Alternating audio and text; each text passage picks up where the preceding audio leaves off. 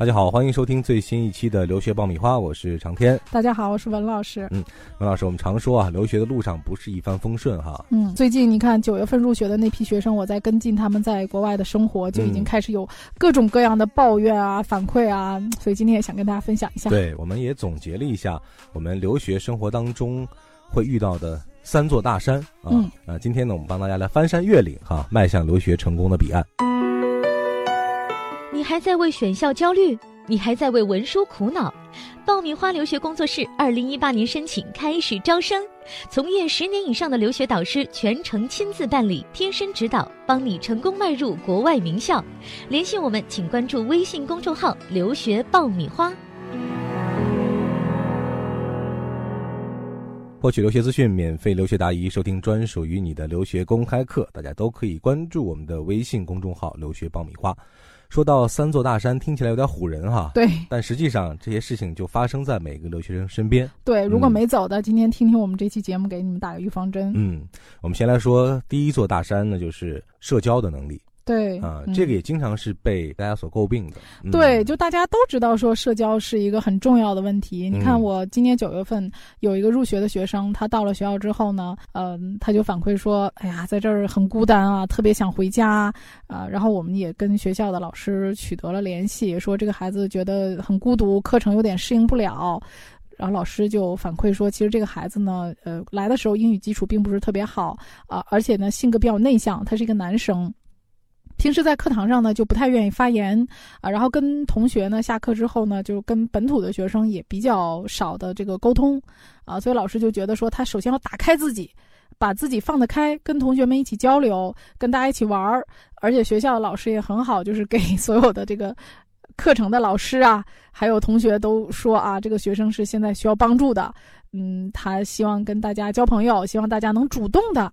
跟他沟通和联系，那么这个学生呢，其实是呃遇到我们这样的呃跟进，然后跟学校去反馈，是吧？那么大家学校愿意帮助你，那么其实有更多的留学生他不说不反馈，别人也不知道你遇到了沟通的瓶颈，可能他自己就天天宅在那里啊，越来越抑郁，越来越抑郁。嗯，那你该怎么办呢？嗯，除了这种宅之外，还有一种啊，就是愿意扎堆儿，对，愿意在华人的小圈子里面，这样虽然说你也有朋友，也会社交。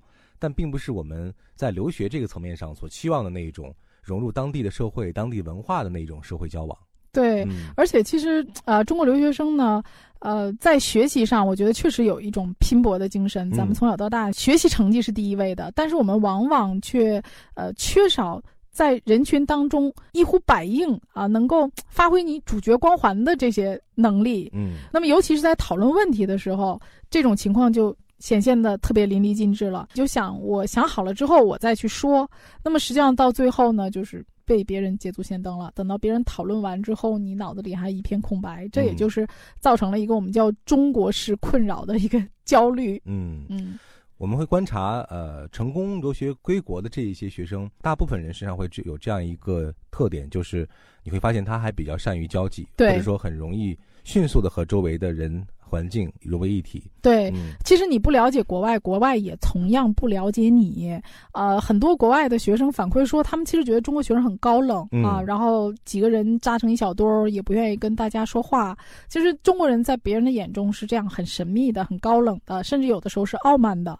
那么中国学生他不去跟国外的学生去沟通，那同样可能中国学生也会觉得国外的学生是这样。这个隔膜都是相对的啊。对，只有你能够敞开心扉，嗯，迈出。那一步，对，突破自己可能是心里的那个障碍啊，勇于走出去那一步，你才会发现。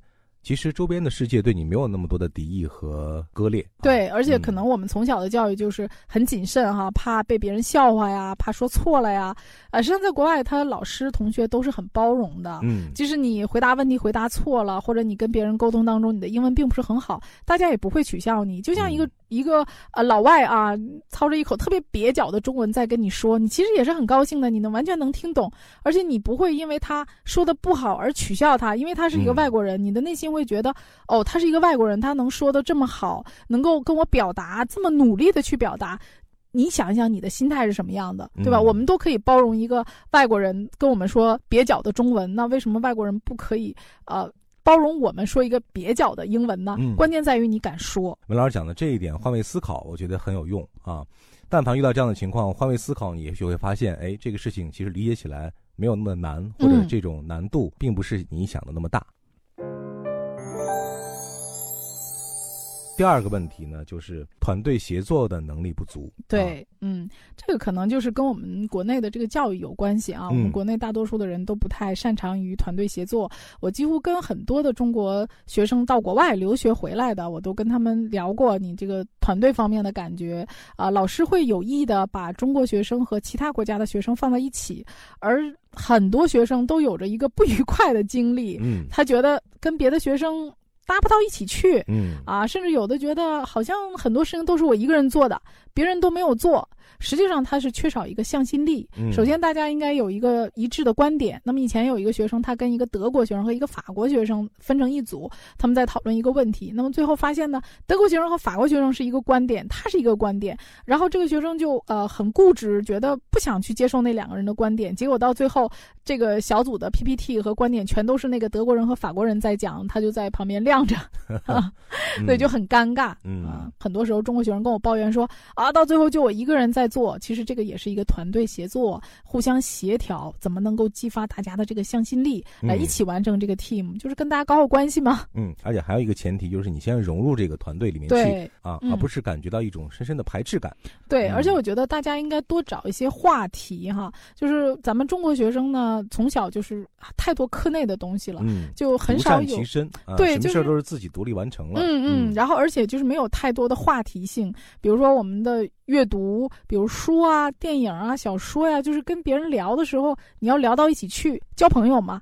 啊，就是我们应该学生在国内的时候，对，也不是没话找话，就是要学会呃创造一种社交的一种语境了。对对，就是有一些话题性嘛，别人跟你聊的时候，你能聊到一起去。所以我觉得你要换位思考，呃，也许他的一些观点。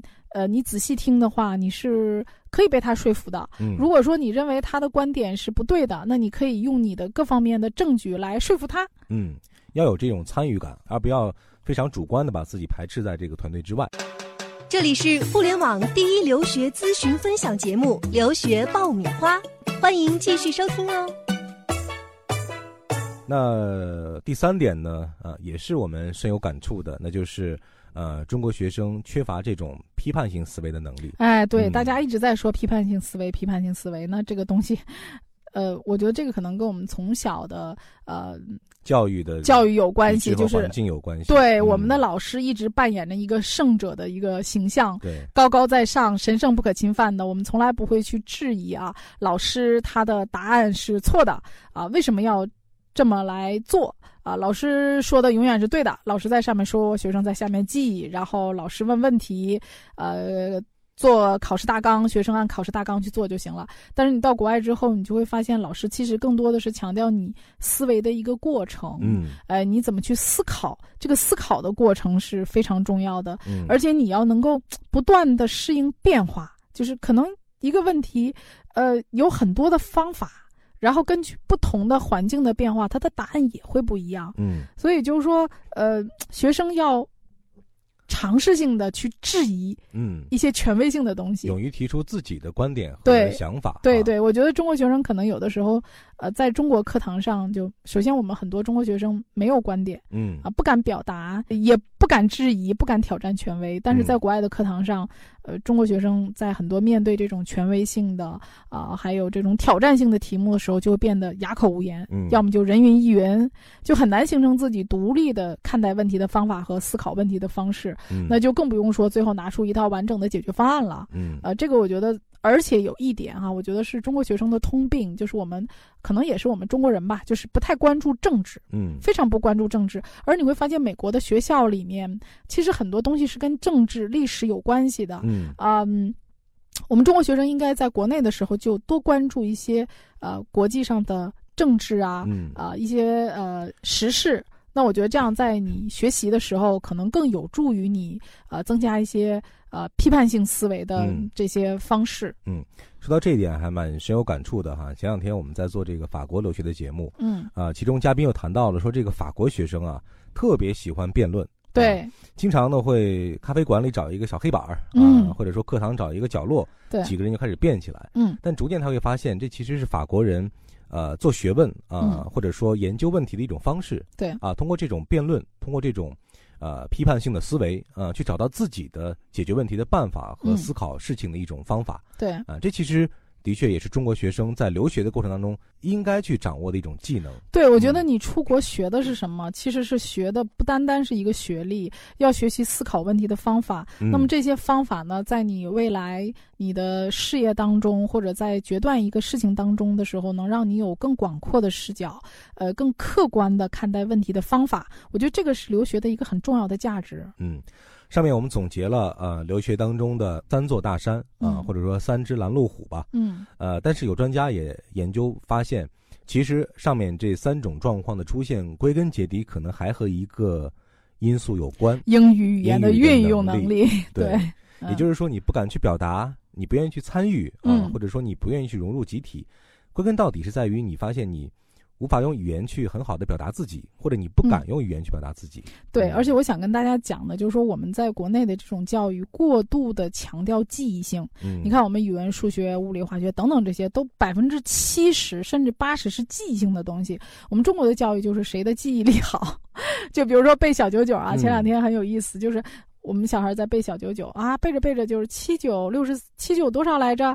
六十三。我说那为什么得六十三？知道啊，我说那他是怎么算出来的呢？啊，就是国外他很强调你是怎么算出来的，我要你推导出来，嗯啊，所以说你很多事情呢，你要知道它的原理啊，然后通过这一个方法，可以有很多的方式得出这个结果。嗯，你不是要背这个答案，你要知道它怎么算出来的啊，就是你可能国外的很多方式，刚开始你看起来特别笨。啊，就国外的人是没有小九九的，所以中国学生在算术方面真的很厉害，啊，但是他有一个推断的方式，通过这种方式无限延伸到各种逻辑性的思维。那中国学生就是在这方面的话，到国外之后发现很多东西不是死记硬背的，啊，而且老师也是强调你思维的这个过程，呃，那么这就涉及到一个语言运用问题啊。那么我们在学托福也是这样的，学语言也是这样的，过度的强调。背诵、记忆，实际上很多东西呢，你是要活学活用的。啊，你仅靠记忆或者是背诵，到最后在美国，你比如辩论这件事儿，那你仅靠记忆和背诵就吃不开呀。嗯，除了记忆和背诵之外，还有更多的我们停留在技巧啊，停留在这个应试的这个角度。所以呢，今天这期节目呢，呃，我们是从呃比较实用性的角度啊，给这些准备出国留学的学生们。